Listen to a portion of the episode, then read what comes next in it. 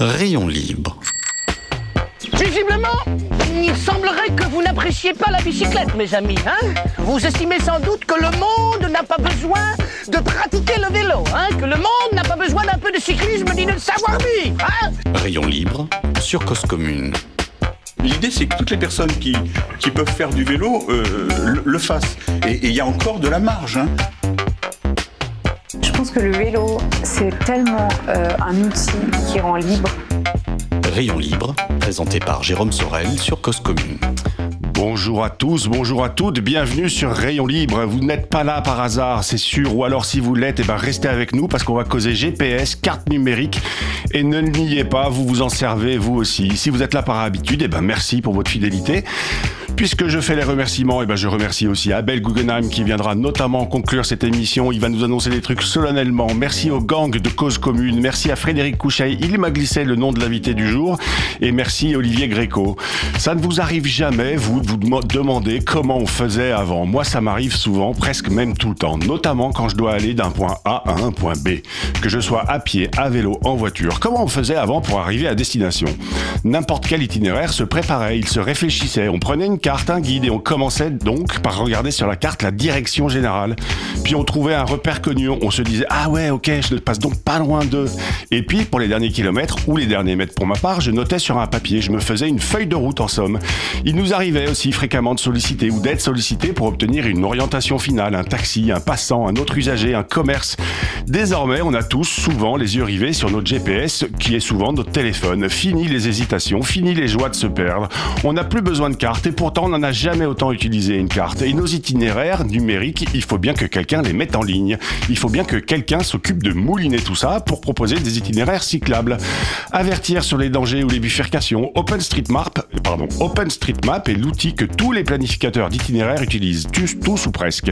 De Strava à GeoVélo en passant par Komoot. Entre OSM, donc OpenStreetMap et l'appli, il y a des entreprises qui savent analyser ces cartes et tirer des enseignements pour une meilleure urbanité, une meilleure expérience, faire des recommandations c'est le métier de Charles Millet qui travaille pour Cartocité. Quel est donc le rôle d'une agence comme Cartocité? Comment il analyse les données? Comment il enrichit aussi OpenStreetMap? Une incursion dans le monde du logiciel libre avec Rayon Libre. Mon vélo, ma liberté. Mon logiciel, ma liberté. Bonjour Charles, merci d'être avec nous au téléphone aujourd'hui. Bonjour Jérôme, je vous remercie également pour votre invitation. Eh ben c'est un plaisir. Alors je dois, je dois vous l'avouer, hein, je, je mets les deux pieds dans le plat. Je fais partie de ces cyclistes qui n'ont aucune appétence pour la map. Autant quand je roule pour le plaisir, le sport, le tourisme ou même en mode utilitaire, ai-je aucune appétence parce que je comprends pas comment ça fonctionne selon vous? Eh bien, euh, ou probablement, ou alors euh, vous n'avez pas encore euh, fait l'expérience d'une forme de liberté qu'on peut avoir finalement à, à improviser un, un, itinéraire, que ce soit en quelques minutes ou, ou en quelques heures, euh, finalement pour euh, pour un trajet du quotidien ou, ou, même pour un pour de la longue distance, pour du cyclotourisme par exemple. Mais alors par contre, bah oui, mais, mais j'aime bien me perdre. Mais dans cette première partie d'émission, on va quand même tenter d'être un peu généraliste, de comprendre la cartographie, d'essayer d'expliquer à, bah, moi, on va dire que j'ai 5 ans et que je comprends rien. Et en deuxième partie, on fera un focus sur la cartographie appliquée au vélo. Charles, je vous invite au micro d'abord parce que vous vous présentez comme un expert OpenStreetMap. Et est-ce que vous pouvez nous expliquer ce que c'est ce OpenStreetMap Je crois que je vais pas y arriver de toute l'émission à le dire. D'accord, euh, avec plaisir. Alors, déjà donc je suis Charles Millet, effectivement, je travaille à Cartocité, c'est une agence de, de, géomatique comme vous l'avez dit. Ouais. Le mot géomatique est un mot un petit peu obscur, je pense pour les pour les néophytes. Hein. Ouais, on, on y reviendra après. On va parler cartographie. Ouais. Voilà. Et notre agence de cartographie, donc, elle est spécialisée dans le projet OpenStreetMap et elle est plus particulièrement spécialisée sur les thématiques de la mobilité et de l'accessibilité. D'accord. Donc, on, on, fournit du conseil, des services et des données à, à nos clients, à différents acteurs. Et donc, parmi ce, ces sujets, donc il y a OpenStreetMap qui a, qui a, été évoqué et qui est un sujet, bon, on pourrait faire plein d'émissions dessus, alors je vais essayer d'être concis. Open, OpenStreetMap, c'est un projet, le projet de décrire une carte du monde, ça c'est important, ouais. vraiment une échelle mondiale, et de la produire à partir de données, on va dire, qu'elle soit constituée de données qui sont libres, évidemment, ouais. et qu'elle soit constituée de manière euh, participative, coopérative. Ouais. Donc, faut retenir que c'est avant tout de la donnée OpenStreetMap Et c'est également tout un univers d'outils qui sont basés dessus des outils qui vont permettre de contribuer, des outils qui vont permettre d'exploiter les données, si on devait un petit peu les séparer en deux parties, voilà, avec une grande diversité à l'intérieur de, ces outils. Et euh, euh, alors juste pardon, pardon, juste pardon, ça veut dire que même si j'y comprends rien, mais que euh, le matin quand je fais mon itinéraire maison boulot et que je lance mon appli, je contribue de toute façon à nourrir la, la bête. Alors. Euh, d'une certaine manière, en fonction de l'application euh, que vous allez utiliser, euh, vous, pouvez avoir une contribution indirecte. Quand on est vraiment pur utilisateur, euh, on n'est pas vraiment contributeur. Alors, sauf cas particulier, par exemple, quand on quand on utilise GeoVélo, quand on utilise Strava, l'avantage c'est qu'on va aussi produire de la donnée d'activité qui va éventuellement à terme aussi servir à contribuer à améliorer la carte. Qui va donner de la donnée euh, en disant là on passe très vite, là il y a tous les cyclistes s'arrêtent ou tous les piétons. Enfin bref, vous, vous identifiez des points durs en fait quand vous analysez la data. Ça, c'est une activité que fait, par exemple, GeoVélo. Euh, moi, je ne fais pas ce type d'analyse parce que je, n'ai pas accès à, ces données. Euh, par contre, euh, ce, que, ce que ces données produisent, par exemple, dans le cas de Strava, c'est une, ce qu'on appelle une heatmap où je, je, vois où passent les personnes. Alors, ça me permet surtout de bien décrire géométriquement les aménagements. En soi, ça me m'apporte pas d'informations qualitatives euh, directement. Mais déjà, j'ai une bonne géométrie des aménagements nouveaux quand, quand on ne les voit pas en photo aérienne ou quand ils n'ont pas été pris en photo. D'accord. Et si, je peux me permettre, bien sûr, bien sûr. J'ai pas pu évoquer donc OpenStreetMap pour revenir sur ce sujet. C'est aussi et presque en premier lieu, c'est une communauté. Voilà, ouais. des millions de contributeurs, Dans le monde. essentiellement bénévoles, mais aussi plein de très gros acteurs comme euh, comme les GAFA moins le, moins le de Google, en gros. Oui, ouais, c'est ce que je voyais quand je préparais l'émission. Évidemment, je suis allé voir OpenStreetMap et il y a, il y a, il y a la, liste des dons et des ne pas faire quand on est contributeur. Et, il y a un truc qui dit ne, ne pas utiliser Google Street View, par exemple. Pour des raisons de licence. Voilà. Ouais, d'accord. Euh... Euh, maintenant qu'on a à peu près compris OpenStreetMap, ce que c'est, vous, votre travail, vous êtes géomaticien. C'est quoi un géomaticien? Alors, un géomaticien, ça couvre vraiment tout un tas d'activités euh, qui consiste à généralement produire de la donnée géographique, la valoriser, l'analyser. Euh, plus, plus spécifiquement, moi, mes activités par rapport à OpenStreetMap euh, vont consister à produire de la donnée, hein, vraiment, c'est-à-dire que je, là où il manque des informations, là où les informations sont fausses, je vais les corriger ou je vais les créer à partir de d'autres sources de données, généralement de la photo aérienne, et un gros moteur, si on peut dire, aussi de la production de données, c'est les photos euh, de terrain, et donc pas Street View par définition, mais celle qu'on va éventuellement prendre nous-mêmes et, euh, et utiliser ou euh, reverser sur d'autres projets qui sont un peu en, euh, comparables à, à, Street View, tel qu'un projet qui s'appelle Panoramax, par exemple. D'accord. Donc ça veut dire que vous, en tant que géomaticien, vous êtes de temps en temps derrière un ordinateur ou devant un ordinateur à, à, à mettre des formules de calcul, et de temps en temps, vous êtes aussi dans la rue à prendre des photos et à aller constater ce que vous avez vu euh, sur votre ordinateur pour voir si c'est la réalité ou pas, c'est ça? Peut exactement dire comme ça. C'est quasiment trois quarts du temps devant l'ordinateur, un quart du temps de, terrain, euh, parce qu'on ne fait pas que non plus euh, exploiter les données de terrain. Donc c'est, euh, mais on va dire pour un temps. Pour un temps de terrain, il y a un temps d'ordinateur d'exploitation de données dans le cas de relevé de terrain. Est-ce que, alors là, c'est une question qui me vient spontanément. Est-ce qu'un géomaticien, c'est le géomètre de 2023 Alors, euh, c'est euh, le métier de géomètre, et je pense que c'est bien défini. Euh, après, ce que l'on fait, c'est, ça reste relativement comparable à un métier de géomètre. peut-être des objectifs de précision un peu différents, des, des, des, précisions de données, des natures de données un peu différentes. Nous, on crée ce qu'on appelle de la donnée dite topologique, c'est-à-dire qu'elle va permettre de faire fonctionner les, les calculateurs d'itinéraire par exemple les GPS, ce qu'on appelle, qu'on appelle par abus de langage de GPS, on va, on va faire l'abus de langage. Ok. Alors pareil, toujours pour comprendre, en préparant l'émission, je découvre que sur votre profil LinkedIn, hein, parce que vous nous dites tout sur votre profil LinkedIn, que vous, Charles Millet, vous êtes bénévole pour Médecins sans frontières avec une participation régulière aux Missing Maps dans le cadre de campagne MSF. C'est quoi les Missing Maps? Ah, alors euh, pour le coup, ça c'est un c'est un pan, on va dire, de d'OpenStreetMap euh, qui euh, qui peut être lié un peu à la mobilité. Euh, ce sont des actions. Il y, a, différentes ONG qui ont qui s'adossent à OpenStreetMap pour mettre à jour ou même décrire tout simplement des territoires en général assez éloignés où ils ont des interventions pour leur permettre d'intervenir, que ce soit dans des campagnes de vaccination ou autre. Je, je, peux me tromper un peu sur les sujets, mais aussi dans le cas de réponse à des catastrophes. Ça a été un des gros moteurs et, euh, et, et, oui, j'ai déjà participé à, à ce type d'activité, mais c'est loin d'être mon activité principale. Est-ce que, euh, pareil, ça c'est une question qui me vient à l'esprit en vous écoutant, est-ce que, à quoi ressemble, là ça ressemble un peu aussi à mon intro, à quoi ressemblerait le monde aujourd'hui si on n'avait pas OpenStreetMap? Euh, sans OpenStreetMap, euh, c'est dur, que ce serait assez dystopique.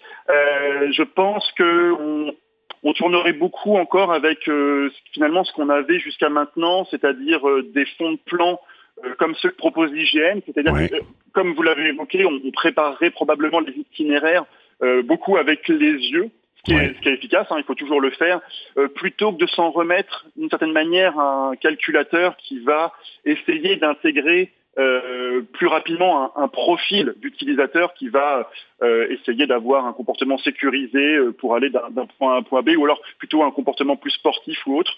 Et probablement que si OpenStreetMap n'existait pas, euh, beaucoup plus de cyclistes se seraient euh, orientés vers Google et peut-être que Google aurait mis un peu plus d'attention sur ce sujet. Je, voilà, c'est Ouais. vraiment une des hypothèses. Est-ce que, euh, pareil, alors euh, vous êtes expert OpenStreetMap, est-ce qu'on peut dire que OpenStreetMap c'est le Wikipédia de la, de la, de la cartographie? Bah, c'est le parallèle qui est fait en général de par son fonctionnement contributif, participatif. Euh, absolument, oui. C'est, on est sur des, il y a des fonctionnements très comparables. Euh, peut-être un petit peu, il n'y a pas la hiérarchie, on va dire, en termes de droit qu'il peut y Ouais. avoir dans Wikipédia. C'est vraiment très très horizontal. Euh, mais sinon, pour le reste, oui, c'est le même fonctionnement. Euh, avec euh, euh, des débats essentiellement au sujet de la manière de décrire les choses. Il n'y a pas vraiment de débat idéologique, on va dire, ou autre. Il y en a forcément à la marge, mais on est surtout sur, sur des débats liés à de la description et la bonne façon de faire. D'accord. Alors, il est 14h12 bientôt. On est toujours sur Rayon Libre. On est le lundi 18 décembre 2023. On est en ligne avec Charles Millet qui travaille chez Cartocité, qui est expert OpenStreetMap et géomaticien. Mais là, à 14h12, eh ben, c'est, l'heure de, c'est l'heure de l'agenda de Rayon Libre. Alors, maintenant qu'on a expliqué d'une manière générale les grands principes, vos expertises, Charles, et à quoi elles peuvent servir en dehors du vélo, parce qu'il n'y a pas que le vélo dans la vie. Il y a aussi le tandem, le bicloun, la petite reine.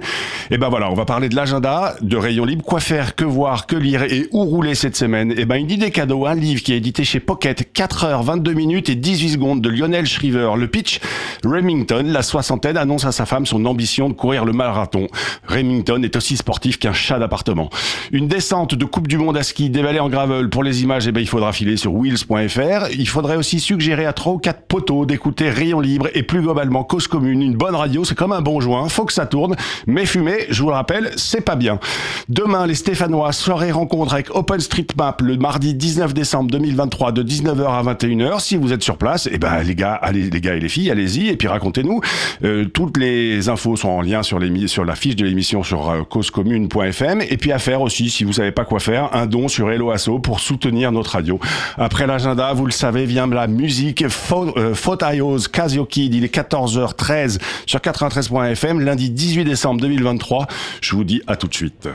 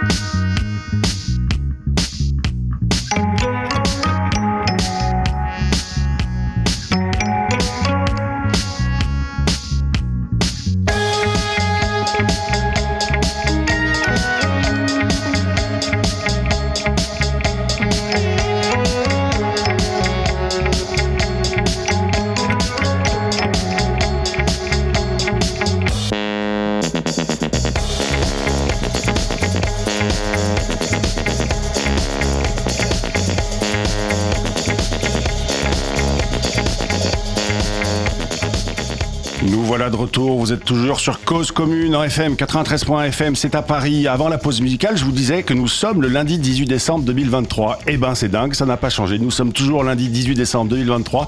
Il est 14h15, nous sommes toujours avec Charles Millet, géomaticien, expert OpenStreetMap. Il travaille chez Cartocité, il est cycliste aussi et c'est le moment de nous expliquer comment votre métier de géomaticien, euh, mon cher Charles, et votre expertise sur OpenStreetMap impactent finalement le quotidien de millions de cyclistes quel que soit leur Patrick. Allez, expliquez-nous expliquez tout. D'accord.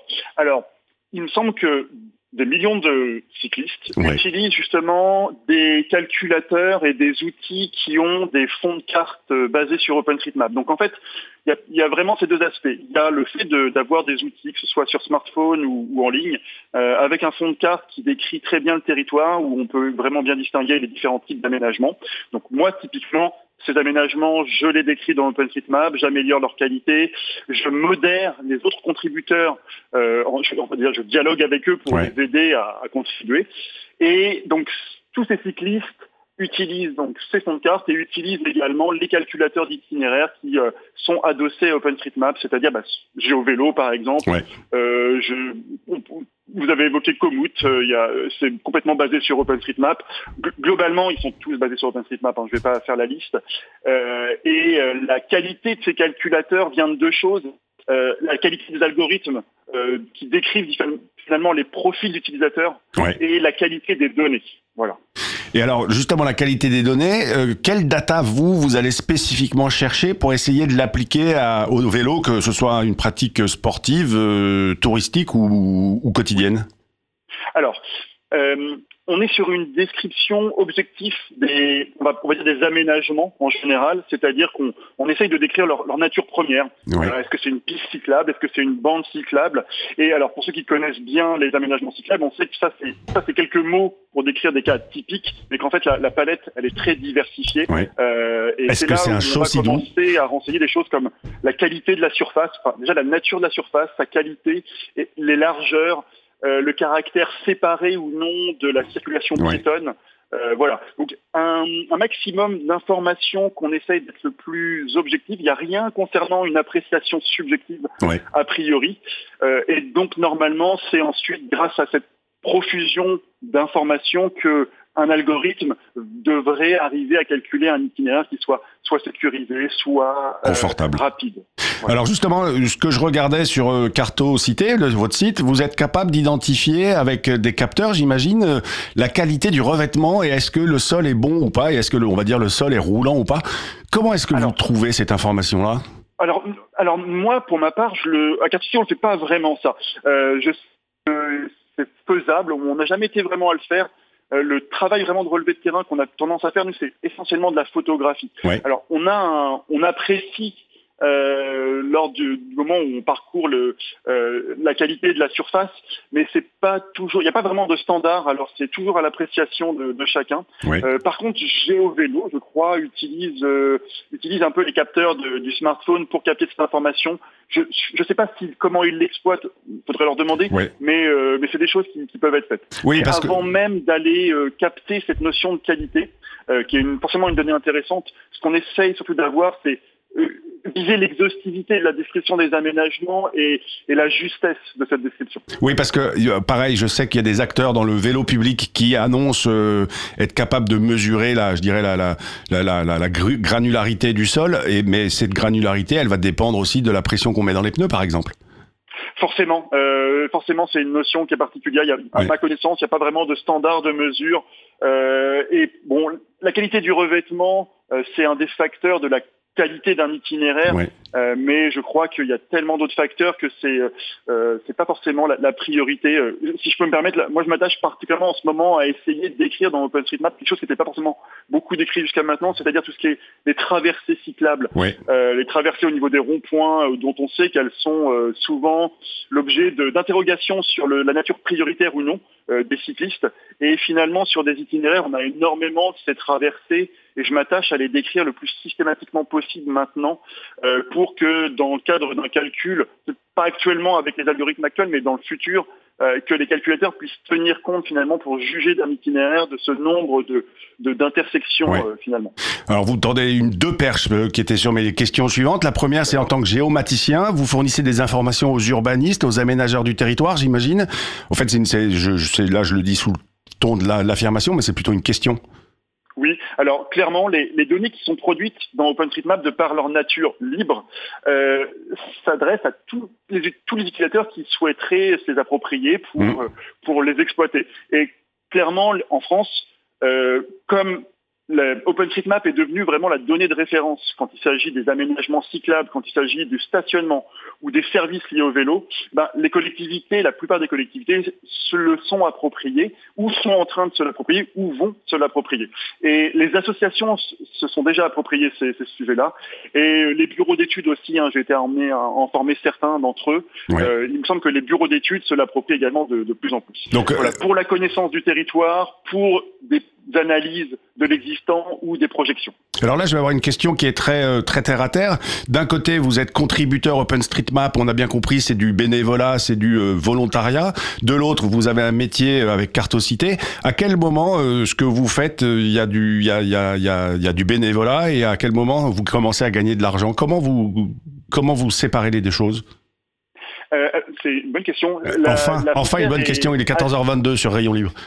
Ok, la frontière est assez étroite entre les deux, entre la partie euh, vraiment euh, bénévole et professionnelle. Bon, l'essentiel, euh, on va dire que c'est une question à quelle heure je contribue en fait, Ouais. euh, en fonction de l'heure. Mais euh, mais effectivement, le, on, on arrive à en vivre non bénévolement euh, parce que on voilà, on s'attache à fournir un service et une production de très haute qualité avec une forme d'expertise euh, grâce à mon travail et, entre autres à celui de mes collègues. Et on a quelques acteurs euh, importants qui euh, nous ont fait confiance jusque depuis pas mal d'années maintenant, comme la, la SNCF, quelques grandes collectivités avec qui on est en partenariat avec GeoVélo pour produire des, des données d'aménagement cyclable. Donc on peut le faire à titre professionnel en s'exigeant un, un niveau de qualité que finalement on reproduit aussi à titre à titre bénévole quand on quand on le fait pour nous. euh, Voilà. Disons que je le fais bénévolement quand je suis en train de déambuler à vélo euh, Ouais. sur un itinéraire et que je remarque une erreur et que je prends mon smartphone pour la corriger, on va Ouais. dire euh, euh, dans, instantanément par exemple, ou euh, quand je contribue sur des thématiques qui sont pas dans le dans mon spectre professionnel. D'accord. L'autre, l'autre perche que vous m'avez tendue tout à l'heure, c'est une sorte de euh, d'a- d'a- d'acquisition de données. Et en fait, moi, j'ai, alors il y a pas très longtemps, on recevait ici dans une émission qui s'appelle Parlez-moi IA, une émission qui est toujours sur Cause Commune, qui est diffusée le samedi à 11h du matin. On recevait Quentin Barren, qui est cofondateur de Wintix. Je vous propose d'écouter un extrait de l'émission et vous allez, je- en fait, ma question, ça va être comment est-ce que l'IA aujourd'hui, elle est intégrée dans euh, OpenStreetMap et dans vos métiers? On écoute tout de suite euh, l'extrait de Quentin Barren sur Parlez-moi IA. Ma société développe un logiciel d'analyse vidéo qui se connecte sur les flux vidéo des caméras qui sont installées dans les villes avec un objectif, c'est de produire des données et des statistiques essentiellement sur les flux de mobilité dans les villes. Pour faire une analogie simple, si vous, vous mettez euh, dans une rue, vous savez me dire combien de vélos sont passés devant vous, combien de piétons, combien de voitures, et tout ça, c'est des informations qui sont hyper importantes pour piloter la ville. Sauf qu'on ne peut pas mettre un agent municipal dans chaque rue 24 heures sur 24, 7 jours sur 7 pour analyser les flux. Notre proposition, c'est de s'appuyer sur les caméras pour euh, produire des comptages sur ces flux de mobilité. Et donc voilà, donc euh, on, comprend Quentin Barren, il a il entraîne une IA qui se connecte aux caméras pour euh, apprendre à compter les cyclistes. Est-ce que vous, vous avez ce même genre de, de, de, mécanique et de fonctionnement? Alors, euh, à ma connaissance, mais je, vais probablement passer à côté de certains usages, euh, il y a ce premier usage là qui est intéressant, qui n'est pas directement lié à la cartographie dans OpenStreetMap, mais qui, qui vient d'être évoqué.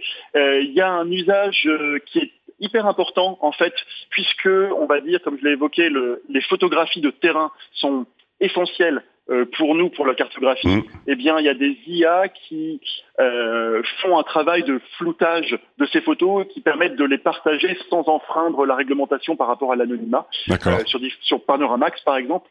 Des IA analysent également le contenu de ces photos pour en extraire, par exemple, des informations liées à la signalétique ou autre. Donc ça, c'est une source de données. Ensuite, pour de la production un peu immédiate de données géographiques, il y a également des IA euh, qui ont été développés, alors je j'espère pas dire de bêtises, par Facebook, il me semble, et euh, qui tentent de détecter, euh, par exemple, des chemins qui n'auraient pas été dessinés, des bâtiments, Ouais. euh, et qui proposent justement, il y a un outil qui est vraiment dédié à, à- à faire ces contributions. Donc moi, à titre personnel, c'est surtout à travers la photographie comme source de données pour la cartographie que j'utilise indirectement des IA. Ouais. Mais sinon, il y en a qui produisent de la donnée géographique quasiment directement. C'est toujours un- en grande partie supervisé par, euh, par un humain qui vient valider. Ok, eh ben écoutez, c'est très clair. Alors il est 14h25, on va ou 26 même, on va écouter la chronique d'Abel Guggenheim. Je vous invite à l'écouter cette chronique d'Abel Guggenheim parce qu'il va parler de pistes cyclables. Et puis je vous demanderai votre avis juste après. On écoute Abel pour l'instant. Abel, c'est à toi. Abel Guggenheim. Bonjour. Bien qu'on en parle nettement moins sur cause commune que sur certains médias, même non spécialisés, l'information n'a pas pu vous échapper. Paris accueillera l'été prochain les Jeux olympiques et paralympiques. Vous savez aussi sans doute que cet événement influera sur de nombreux aspects de notre vie quotidienne, dont en particulier les transports. Le programme de réalisation d'aménagements cyclables en sera affecté, car pendant cette période, il ne pourra pas y avoir de travaux en cours, même à l'arrêt. Les chantiers devront être soit terminés avant, soit commencés après. C'est pourquoi on travaille actuellement activement sur le terrain pour certains aménagements, tandis que d'autres sont étudiés jusqu'au moindre détail dans les bureaux pour commencer le plus tôt possible après la fin des Paralympiques. Car une autre date s'approchera alors, celle des prochaines élections municipales en 2026, ou plutôt le moment où l'équipe en place estimera préférable, sans doute environ une année avant comme c'était le cas lors des scrutins précédents, de laisser les électrices et électeurs profiter d'une ville débarrassée de presque tous ses chantiers. Parmi les projets à l'étude, je souhaite vous parler du boulevard de Sébastopol. Une autre information qui ne vous a sans doute pas échappé est que c'est la piste cyclable parisienne la plus chargée de cyclistes. Les médias parlent avec gourmandise d'embouteillage de cyclistes. Relativisons, nous ne sommes pas encore habitués à être en nombre important et ces embouteillages correspondent à ce que l'on nomme plutôt des ralentissements lorsqu'il s'agit d'automobiles. Beaucoup de cyclistes réclament avec force le doublement de cette piste cyclable. Ils et elles ont été entendus et ce projet figure parmi ceux qui seront sans doute réalisés en 2024 et 2025. Je le dis tout net, c'est à mon avis une erreur. Pourquoi? Tout simplement à cause de ce qu'on appelle le paradoxe de Bresse, qui explique que lorsqu'une route ou autoroute est saturée, son doublement ou triplement n'aboutit jamais à la désaturer, mais qu'elle atteint au bout d'un certain temps le même niveau de saturation, et même parfois un niveau supérieur, simplement parce que c'est l'offre qui crée la demande. Ce paradoxe est bien connu des cyclistes, qui l'invoquent avec vigueur lorsqu'il s'agit d'infrastructures automobiles, mais semblent penser qu'elle ne s'applique pas aux aménagements cyclables. Elle se vérifie pourtant aussi pour les infrastructures de transport en commun comme pour les aménagements piétonniers.